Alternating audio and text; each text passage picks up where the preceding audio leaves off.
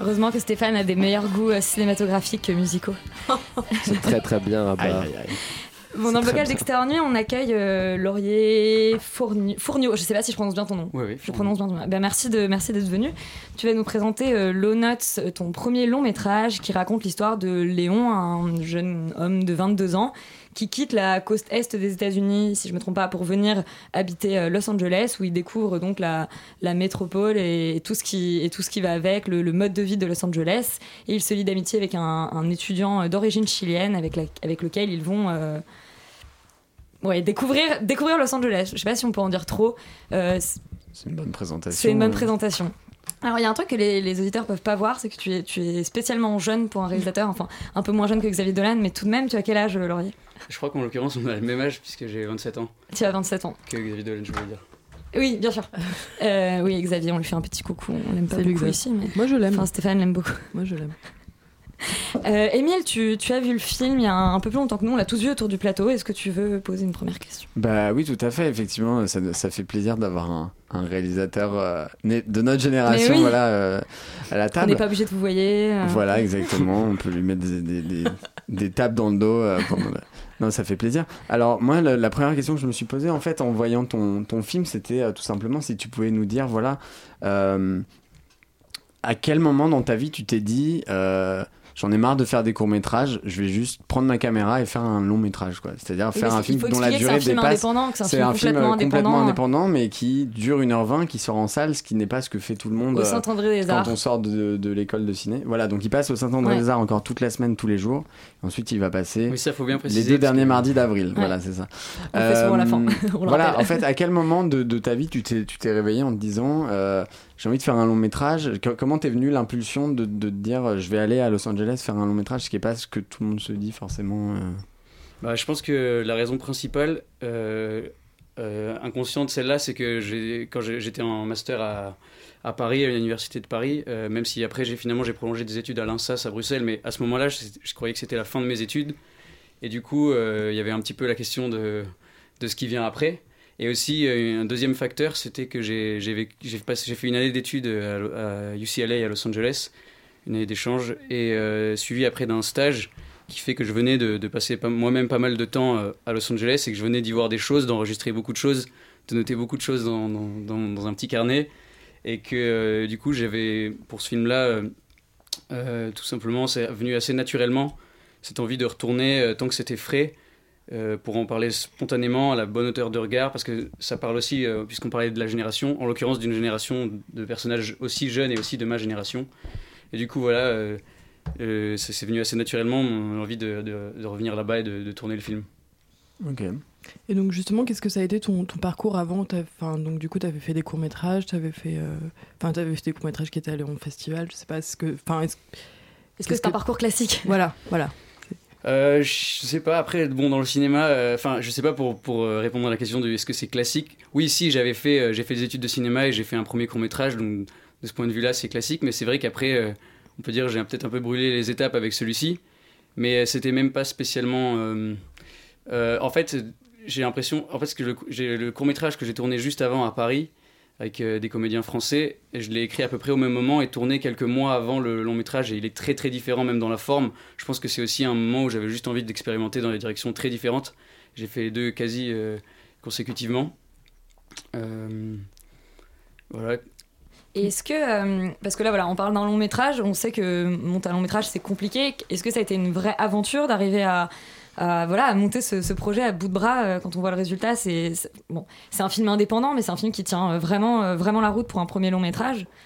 Comment, enfin, comment t'as réussi? Ah, bah, merci. Euh, en fait, moi, je, pense vraiment que, que chaque film suppose un, son moyen de production qui, lui est propre, euh, idéal. Et pour celui-ci, euh, en l'occurrence, c'est.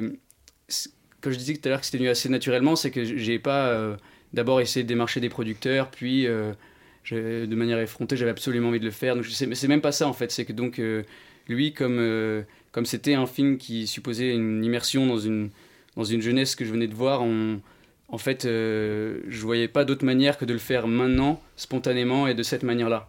Et donc le côté indépendant, en fait, c'est, il fait partie du geste même cinématographique qui était celui du film. Et au niveau du financement, du coup, c'est passé comment? Eh ben, au niveau du financement, euh, le, le film se fait donc euh, hors des systèmes de, de financement classiques. Euh, mais finalement, c'est pas tellement pendant le tournage. La plupart des gens, pour un, pour un cinéaste, c'est toujours une lutte, je pense, de monter son film, dans le sens de le monter financièrement. Et là, ça n'a pas tellement été une lutte de le monter, puisque je l'ai on l'a fait sans rien demander à personne. Et voilà, les, les- évidemment, les enjeux se posent plus tard dans le processus. Et euh, faire qu'il existe aujourd'hui euh, au cinéma, et puis en plus, pas dans n'importe quel cinéma, pour euh, tout étudiant qui a étudié le cinéma à Paris, un peu se, se balader dans le quartier latin et avoir son, le film au Saint-André des Arts, c'est forcément euh, un- une petite victoire en soi. Et le, le cinéma, le Saint-André des Arts, il t'a repéré en festival?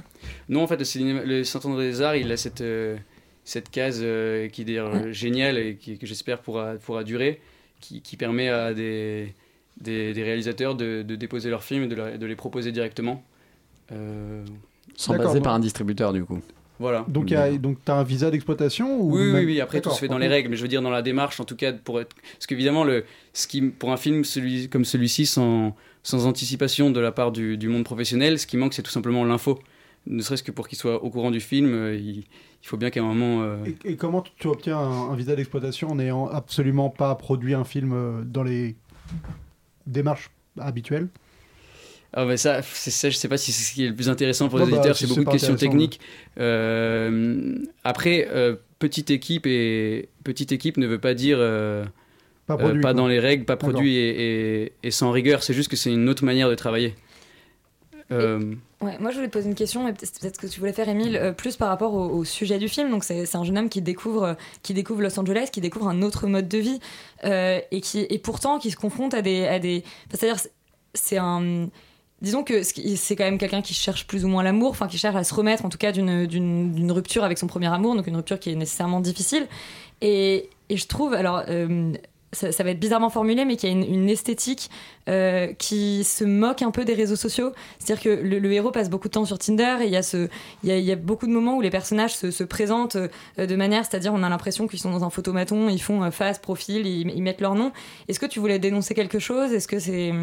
Est-ce que ça faisait partie du film Oui. ou est-ce que c'est complètement... Enfin, c'est pas le sujet centr- central dans le sens où je voulais pas euh, enfin, faire un film pour dénoncer euh, Tinder, mais par contre, oui, euh, ça fait partie de, des, des, enjeux, enfin, ouais, des enjeux du film de manière générale parce que, en fait, Los Angeles, c'est souvent pris, les États-Unis, mais Los Angeles en particulier, comme la ville de tous les excès, de toutes les exubérances.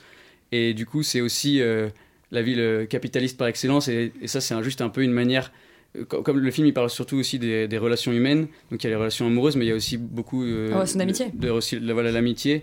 Et au final c'est juste une manière euh, un peu plus poussée que, que- que dans d'autres endroits même si c'est les mêmes dynamiques mais juste plus exacerbées de, se consommer les, les uns les autres. Donc euh, je trouvais que Tinder rentrait bien dans cette euh, dans cette euh, dans ce thème là quoi Même si tu cites jamais, du coup, que c'est Tinder. non non non je sais C'est ça qui est assez malin. Ouais, mais on reconnaît, Alors, on reconnaît On l'esthétique. reconnaît, on reconnaît le- le- l'appli. Moi, je me demandais une chose, c'est que euh, donc c'est un travail d'équipe euh, évidemment, où notamment le- le- l'acteur qui joue Alexis t'a aidé à, à collaborer un petit peu au scénario. C'était ton, ton colloque au moment où tu tu où t'étudiais, je crois.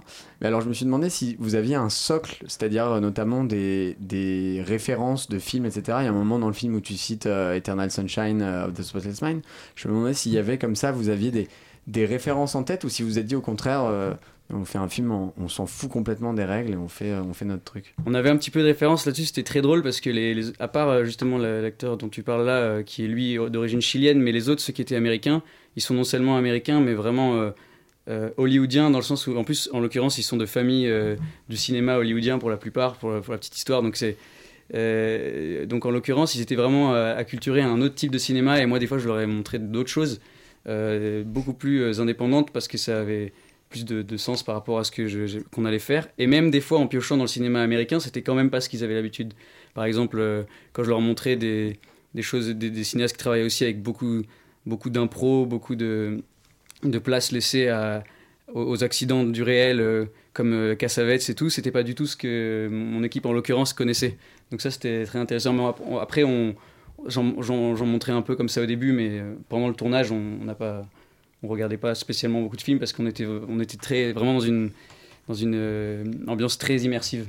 Mais c'est le, le type de mise en scène et de direction d'acteur que tu, que tu aimes, euh, C'est ce que tu as expérimenté sur le plateau. Est-ce que Ouais, est-ce des que fois, il y a j'ai, ouais, il y a, il y a beaucoup d'impro, il y a toujours euh, des, plusieurs euh, paramètres improvisés, des- même si des fois, en fait, il y, y a des mélanges entre des moments très scriptés, très maîtrisés, et d'autres où on va transporter une séquence dans un endroit, lui, avec des gens qui sont pas acteurs et tout ça. Donc, euh, il y, a- il y a toujours, avec, en demandant évidemment aux comédiens d'être toujours alerte, et euh, les, les frontières entre, entre ce qui était le tournage et, et l'après-tournage étaient tout- pas toujours euh, évidentes pour, euh, pour les autres. Et, mais justement, c'est- dans cette direction-là que, que j'aimais beaucoup travailler, oui.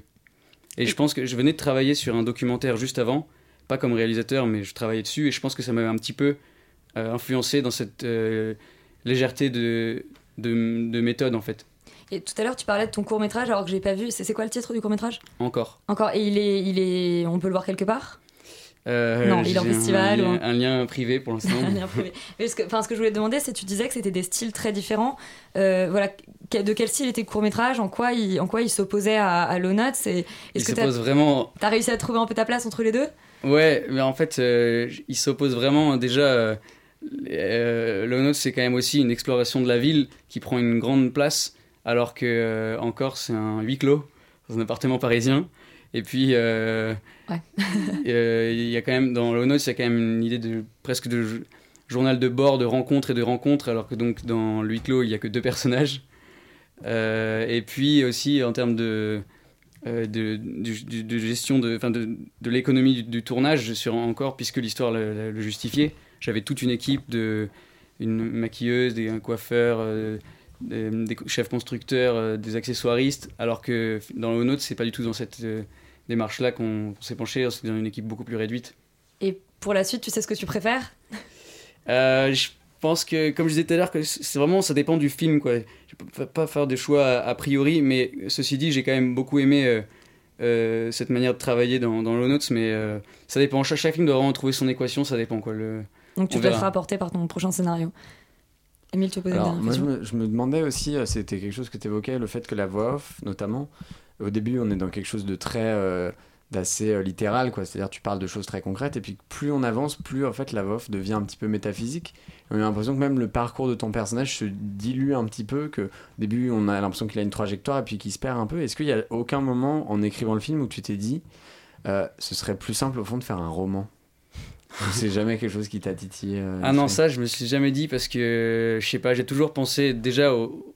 Déjà, j'ai vu ça en image et j'ai voulu le retranscrire en image, mais même aussi, il y a beaucoup de. de, de- en l'occurrence, dans le film, il faut- on- on- euh, il y, a, il y a beaucoup de place apportée au son et à la musique. Et du coup, ça aussi, c'est un des. Un des, un des- Et la des bande son, paramètres la bande du- son est très importante euh, Oui, j'ai beaucoup travaillé avec deux compositeurs euh, différents, trois même compositeurs, non. euh, et du coup, euh, ne serait-ce que pour ça, oui, c'est euh, c'est les choses que peuvent réunir un, un film. euh. Et euh, je voulais savoir le, là, un peu la, la suite du coup Corel Film. Donc là, il est diffusé encore une semaine au Saint-André des Arts. On peut aller le voir euh, toute Même la plus journée. d'une semaine. Ah, plus une semaine. En fait, il passe tous les jours, donc à partir de, de demain, euh, tous les jours à 13h. Donc c'est Ouais. un horaire un peu difficile, mais bon, il y en a qui sont en vacances. Et puis, euh, et puis euh, après chaque séance, il y a des. Ça, c'est important de le dire. Après chaque séance, il y a une, discussion, débat avec le public. Et jusqu'à présent, ça a toujours euh, donné idée à des discussions super. Et pour moi, c'était super touchant de voir aussi. C'est là où j'ai vu que le film a changé de statut, que c'était devenu, même si c'est une toute petite distribution à l'échelle de la France, mais un objet public dans la mesure où il y avait des gens que je connaissais pas qui en parlent, qui laissent des commentaires sur Allociné après. Donc voilà. J'ai après- vu que tu avais des notes assez positives. hein. Je suis allée voir sur Allociné, il y a des notes assez positives pas et des, des low commentaires. notes, quoi. euh, C'est des high notes. et des commentaires très encourageants. Donc ça, c'est plutôt. euh, J'imagine que c'est le- la meilleure récompense. Oui, euh, c'est ça. un- Chaque jour, je viens, je viens plus aux séances même, mais je passe juste à la fin et c'est toujours assez touchant de parler aux gens dans la salle. Donc euh, voilà, j'invite les auditeurs à, à- à venir. euh, Le bon, 13h, au- à 13h au Saint-André des Arts. C'est ça. Et ben écoutez, on remettra peut-être le lien euh, quand même sur la page Facebook, mais on espère que, on espère que vous viendrez.